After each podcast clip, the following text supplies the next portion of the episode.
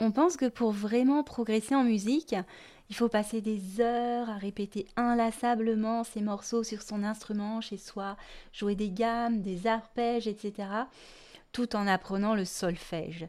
C'est ce que je faisais dans mes débuts. C'est toujours bien, mais est-ce que ça va suffire? Moi, je pense pas. Est-ce qu'on va ainsi euh, développer un bon sens du rythme, une bonne oreille, de la musicalité, de la créativité? Peut-être, mais ça va être très très long. J'aime bien comparer euh, l'apprentissage de la musique à l'apprentissage d'une langue étrangère. Et alors, la question du jour, c'est c'est quoi la meilleure stratégie pour apprendre une langue? Et comment est-ce qu'on pourrait l'appliquer dans notre pratique de la musique?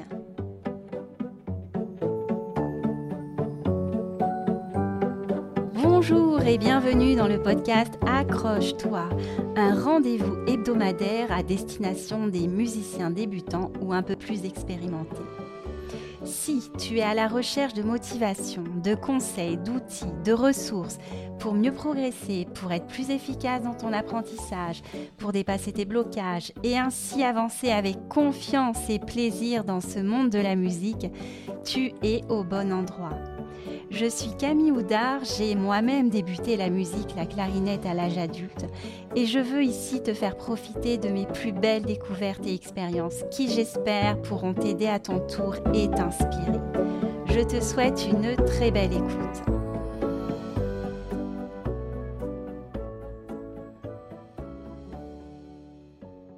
Salut, salut Alors aujourd'hui je t'emmène une nouvelle fois en Hongrie et je vais te raconter comment j'ai appris il y a plus de 20 ans le hongrois.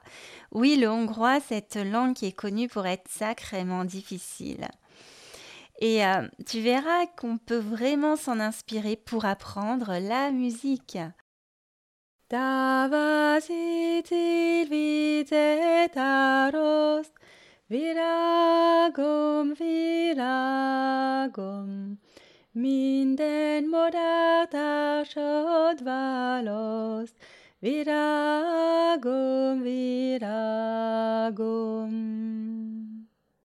C'est une des euh, chansons hongroises très connues là-bas, qui avait même été reprise par euh, Freddie Mercury lors d'un concert en 1986 à Budapest.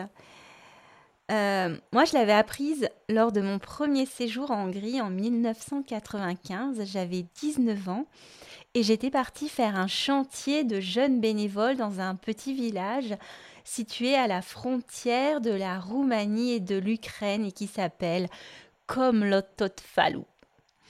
Alors on était juste cinq Français dans un groupe constitué uniquement de Hongrois.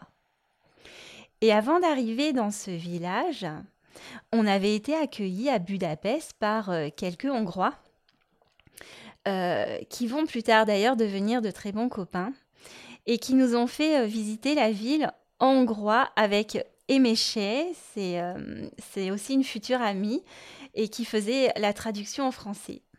Et là, lors de la visite du château, et ça je l'ai su plus tard, ils nous ont raconté absolument n'importe quoi sur son histoire, sur sa construction. Ils avaient tout inventé avec Éméché qui traduisait euh, très sérieusement avec juste un petit sourire en coin et nous qui, écoutions religieusement comme de bons touristes. Ça donne un petit peu l'idée de leur euh, personnalité, de leur humour. Alors deux ans plus tard, dans le cadre de mes études en architecture, j'ai l'occasion de partir vivre pendant une année à Budapest, en Hongrie. Et euh, moi, j'aime beaucoup apprendre les langues étrangères. J'ai cette habitude, avant chaque voyage important à l'étranger, d'apprendre quelques bases pour euh, pouvoir communiquer avec les gens du pays. Alors là, évidemment, je me lance dans l'apprentissage du hongrois et qui, entre parenthèses, n'est absolument pas indispensable, sachant que les cours d'architecture que je reçois là-bas, ils sont en français et en anglais. Alors au début, euh, quelques mois avant mon départ, je commence un petit peu à apprendre par moi-même avec la méthode Assimile, le hongrois sans peine. Alors si, si tu connais pas, c'est une méthode qui est basée vraiment sur la répétition. On écoute des phrases, on les répète, on les réécoute, on les répète et on travaille comme ça chaque jour. Et puis après, une fois sur place, euh, je commence à prendre des cours avec un professeur, ce qui me permet d'intégrer mieux le vocabulaire et puis toute la grammaire hongroise qui est sacrément complexe. Euh, mais ce qui a vraiment, vraiment fait la différence et m'a permis d'intégrer toutes ces connaissances, c'est quoi, à ton avis? Eh bien, c'est de passer du temps avec des Hongrois, d'échanger avec eux en hongrois et pas en anglais, de les entendre, d'essayer de les comprendre, de reproduire leur intonation, de découvrir leur humour, leur culture, de m'amuser, de rire, de faire la fête, la vie quoi. Et justement, Quelques mois après mon arrivée en Hongrie, c'était lors d'une fête, juste avant Noël, j'ai retrouvé Marty, Mochi, Andrij, Dori, ces Hongrois dont je te parlais et qui nous avaient fait la fameuse visite du château de Budapest et avec qui j'étais aussi partie faire ce chantier de jeune bénévole à Komloto de Falou. Et alors là, très vite, j'ai commencé à passer euh, plus de temps avec eux, loin de ma bande de copains français. L'été qui a suivi, je suis repartie avec eux à Komloto de Falou, euh, participer une deuxième fois à ce chantier de jeunes bénévoles et là j'étais la seule française. Plus tard, ils m'ont également embarqué dans un périple en stop à travers la Transylvanie en Roumanie. Bref, c'est des moments inoubliables. Et puis en parallèle, j'avais aussi euh, de bonnes copines qui m'invitaient les week-ends dans leur famille. Euh, donc voilà, et c'est comme ça c'est comme ça que j'ai commencé à intégrer l'hongrois, à le comprendre, à le parler vraiment, tout en continuant euh, à petite dose à étudier mes leçons de la méthode assimile basée sur la répétition, l'apprentissage par répétition. Alors, pourquoi je te raconte toute cette histoire? Eh bien, moi, ça m'a permis de un petit peu mieux comprendre le processus d'apprentissage de la langue et de voir que pour apprendre une langue, il faut trois ingrédients. Il faut trois choses. La première, c'est de la, comme avec la méthode assimile, de la répétition. La deuxième, c'est de la compréhension. Là, j'avais absolument besoin de comprendre la grammaire hongroise pour, euh, pour apprendre cette langue.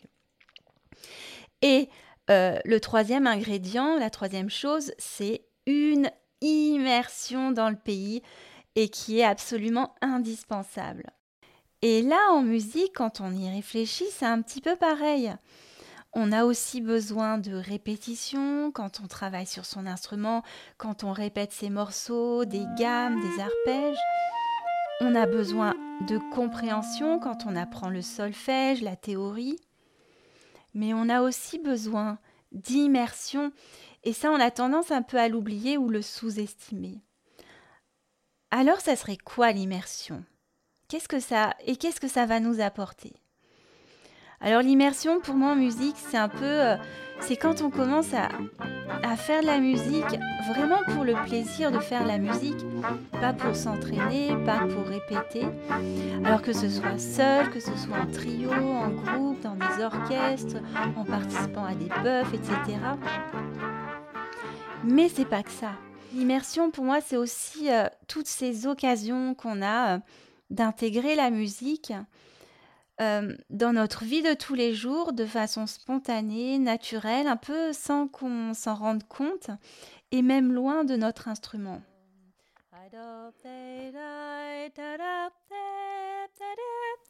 Ça peut être euh, de, chanter en improvisant comme ça avec quelques notes ou s'amuser à explorer des, rythmes, des gammes. Moi, je le fais souvent quand je suis seule en voiture ou dans la douche et j'adore le faire. Ça peut être de, chanter dans une chorale, ça peut être de chanter avec nos enfants, nos petits-enfants, des chansons à geste, des comptines dont ils raffolent d'ailleurs, de faire des canons avec eux.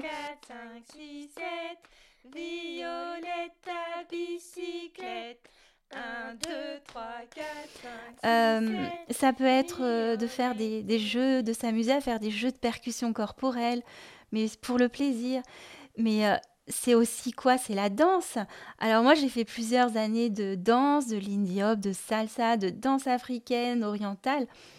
Et euh, ça m'a tellement aidé lorsque j'ai commencé la clarinette. Et puis, euh, il y a l'écoute aussi, bien sûr. Alors moi, c'est, par l'écoute, quand j'essayais de comprendre les Hongrois, ou comprendre ce qu'ils me disaient, ou d'essayer de comprendre leur conversation, que j'ai appris le hongrois. Et, euh, que j'ai aussi euh, développé un meilleur accent.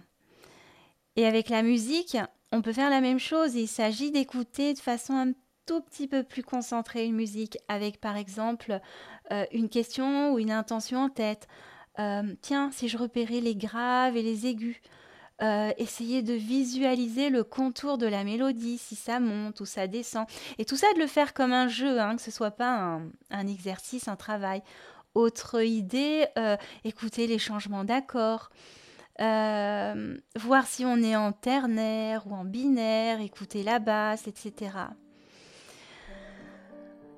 Alors, euh, quels sont les bénéfices de vivre un peu plus en immersion dans la musique? Eh bien, tu vas apprendre la musique de façon plus naturelle. Tu vas faire des progrès sans t'en rendre compte. Ça va compléter, enrichir ton travail sur instrument. Tu vas développer un meilleur sens du rythme, plus de musicalité, une meilleure oreille. Tu vas donc y gagner beaucoup, beaucoup de temps et d'énergie. Et justement, toutes ces pédagogies actives dont je vais très souvent te parler dans ce podcast, comme la pédagogie Kodai ou la méthode au passo, eh bien, elles représentent pour moi cette façon d'apprendre la musique par immersion, c'est-à-dire par l'expérience du corps, du mouvement, du chant, de l'écoute. Et c'est vraiment là leur force et qu'elles font toute la différence. Et évidemment, par rapport à toutes ces idées que je t'ai partagées, elles le font de façon un peu plus structurée, avec une méthode pour qu'il y ait une progression continue. Mais tout ça, évidemment, je t'en reparlerai. Pour l'instant, ce que je veux que tu retiennes, c'est qu'en parallèle à ta pratique sur instrument et tes cours de solfège, si tu en prends, tu as intérêt de t'amuser à mettre plus de musique spontanée, naturelle dans ta vie au quotidien et que ce soit un plaisir, surtout pas une contrainte de plus. Donc, euh, je te propose de chanter plus souvent, d'écouter, ouvrir tes oreilles, de bouger, de danser, d'improviser des rythmes, des mélodies à la voix. Bref, à toi de tester, à toi d'expérimenter. Euh, mais tu verras, à la longue, tu vas faire des progrès en dehors de ta pratique euh, sur instrument. Et ça, c'est génial. Voilà, voilà, j'espère que cet épisode t'a plu, t'inspire, te donne de nouvelles idées. N'hésite pas à me le dire, à échanger avec moi, à me poser des questions, j'y répondrai avec grand plaisir. Tu trouveras mes coordonnées dans les notes de cet épisode. Et évidemment, pense bien à t'abonner et si ta plateforme d'écoute le permet, laisse-moi un petit commentaire, ça me fera très plaisir et permettra en plus de mieux faire connaître ce podcast. Un grand merci pour ton écoute et à très bientôt.